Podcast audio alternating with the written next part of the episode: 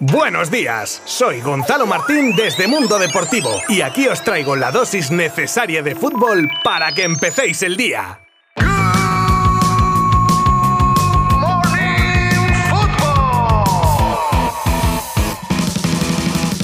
Muy buenas a todos. Feliz comienzo de semana desde Good Morning Football. Ay, ay, ay, ay, ay, si no estuviésemos en el tramo final de liga. Igual la clasificación no estaba como actualmente. Por supuesto lo digo por el resultado del gran clásico de ayer, pero bueno, ahora en unos segundos vamos a analizarlo en detalle, a escuchar a protagonistas y más. Así como os contaré el resto de resultados del domingo y a mayores tenemos muchas noticias este lunes como la cumbre sobre el futuro de Sergi Roberto, el guiño de Madraui al Barça, el 11 ideal de Marc-André Ter Stegen, la actualización de la pelea entre City y Madrid por Haaland, la nueva humillación sufrida por el PSG y más cosas que os contaré en los próximos minutos. Como siempre os habla Gonzalo Martín desde Mundo Deportivo. Acompañadme porque empezamos ya. Venga, vamos por orden de aparición y nos encontramos en primer lugar con la victoria por la mínima del español ante el Mallorca gracias a Sergi Tarder y Raúl de Tomás, uno asistía y el otro ejecutaba para acercar a los pericos a la salvación matemática. Y es que nos acercamos a la fase caliente del campeonato y si no que se lo digan al Cádiz que también por la mínima y en los minutos finales sacaba su partido ante el Villarreal lo que por primera vez deja a los gaditanos fuera de los puestos de descenso. Después nos encontramos el resultado gafas entre Celta y Betis, al igual mismo resultado 0 a 0 entre Sevilla y Real Sociedad ambos partidos que empataban los equipos sevillanos que venían de sendas eliminaciones de competición europea y pagaban ese desgaste. Y ojo que el Sevilla viene con malas sensaciones desde hace un tiempo y la afición se lo hizo saber con sonoros pitidos durante el encuentro. Cuidado Lopetegui. Y vamos ya con el Real Madrid Fútbol Club Barcelona porque menudo partido que vivimos ayer en el Bernabéu. Muy contentos los culés y supongo que muy enfadados los madridistas. Ya el 0-4 dice mucho de cómo se tomaron el clásico cada equipo. Un Madrid muy aplatanado, quizá por tener en mente la distancia de puntos en liga, y un Barça que salió a ganar el partido. Así de simple. Primeros 20 minutos de tanteo de ambos conjuntos con alguna ocasión para los dos equipos hasta que en el minuto 29 un centro de Dembélé lo remataba magistralmente a Aubameyang que sigue tocado por una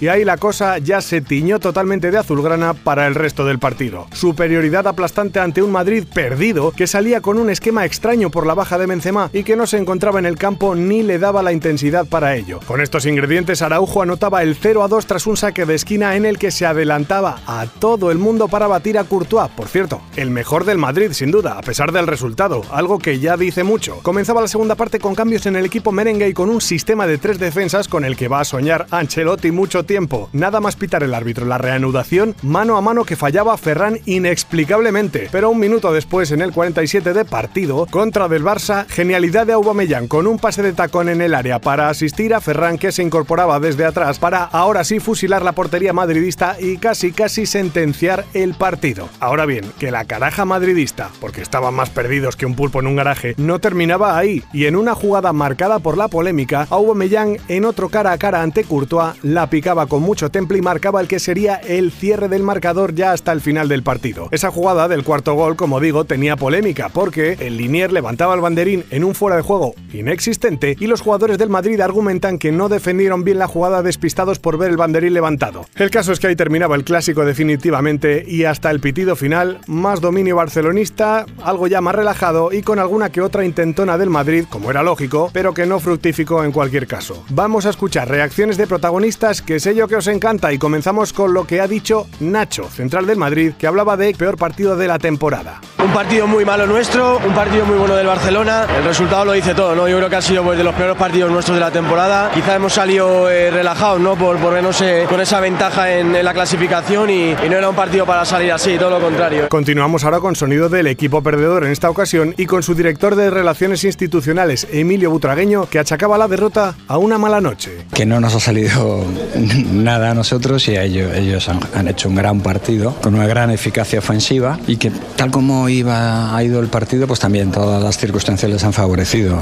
Esto puede pasar, puede pasar a lo largo de una temporada, pues tener una, una mala noche. Por último, sonido de Carlo Ancelotti, muy señor como siempre, que hacía autocrítica y asumía la responsabilidad de lo ocurrido. No he hecho un planteamiento bueno para intentar de ganar al equipo. Dicho esto, Barca ha jugado mejor que nosotros, ha merecido ganar para mí no es un problema tomarme la responsabilidad porque eh, a veces te acierta, a veces falla. He fallado en este partido, lo sentimos mucho por esto, pero tenemos que seguir, mirar adelante. Y ahora vamos con la otra cara de la moneda y con uno de los goleadores de la noche, Ronald Araujo, que se sentía así de feliz tras el partido y hablaba de golpe encima de la mesa. Feliz, muy feliz, muy emocionado. Como digo, una victoria de estas es golpear arriba de la mesa también. Así que, que estamos acá, que podemos. Con humildad hay que seguir trabajando, que, que, todavía queda mucho, pero ganar un partido así es muy importante para nosotros como equipo y también para, para nuestra gente. Turno para uno de los capitanes, Sergio Busquets, que en la misma línea habla de un partido redondo donde podían haber caído muchos más goles. No pensamos en el resultado que ha sido, pero sí en hacer el partido que hemos hecho, en ser protagonistas, en tener el balón, en presionar arriba para robar cuanto antes y, y bueno, lo que venimos haciendo en todos los partidos, a veces con más éxito y, y hoy pues ha sido prácticamente todo redondo, incluso yo creo que podíamos haber hecho mucho más goles. Y para terminar, así contaba a los compañeros de la televisión Xavi Hernández lo que significaba para él esta victoria. Contento porque hemos sido mucho mejor que el Real Madrid en su estadio, ellos eran favoritos, venían compitiendo muy bien, les hemos sabido jugar, hemos generado muchísimas ocasiones, hemos tenido la posesión, la verdad hemos hecho un partido espectacular. Es un día para disfrutar, encima que soy entrenador del Barça, soy culé y esto, esto son vivencias espectaculares, así que hay que disfrutarlo y que los culés lo disfruten porque, porque no es fácil conseguir eh, victorias de este tipo.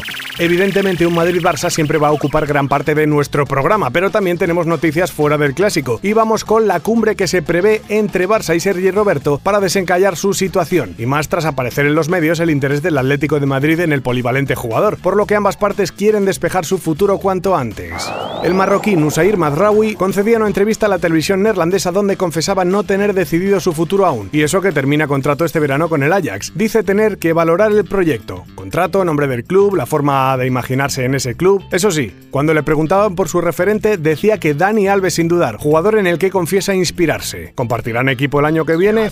Ya es un clásico el que los jugadores den sus once ideales, y así lo ha hecho en esta ocasión Ter Stegen, y sorprende que la alineación favorita del portero del Barça haya ausencias como Neuer e incluso su ex compañero y para muchos mejor jugador de todos los tiempos, Leo Messi, y su once ideal que queda con Blaswich en portería, defensa para Alves, Piqué, Rudiger y Jordi Alba, centro del campo para Busquets, Xavi, Iniesta y Frankie de Jong y arriba Marcus Royce y Mario Götze.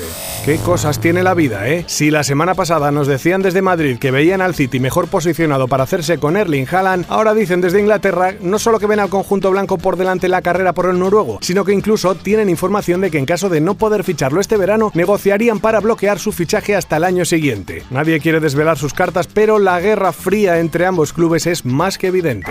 Y nuevo batacazo de un PSG, esta vez sin la diana a la que apuntar, que estaba siendo para medios y Leo Messi, esta vez baja por gripe. Los parisinos visitaban el Principado para medirse al Mónaco y se fueron para casa con tres golitos en contra. Tan dura fue la derrota que hasta Pochettino habla de vergüenza. La vergüenza competitiva, la vergüenza deportiva está ahí, por supuesto. Tenemos que sacarnos de la mente la, la, la frustración de la, de la eliminación de la, de la Champions. Esto no puede pasar, no puede pasar, no, no, no se puede repetir. Cuando Kuman cogía al Barça en 2020, le sustituía la naranja mecánica Frank de Boer, que tras el fiasco en la Euro era sustituido por Luis Van Gaal, el cual hace unos meses dijo que no seguiría en el banquillo neerlandés tras el Mundial independientemente del resultado. Es por eso que según el canal NOS se estarían produciendo conversaciones que podrían cerrar el círculo con la vuelta de Kuman a dirigir a su selección.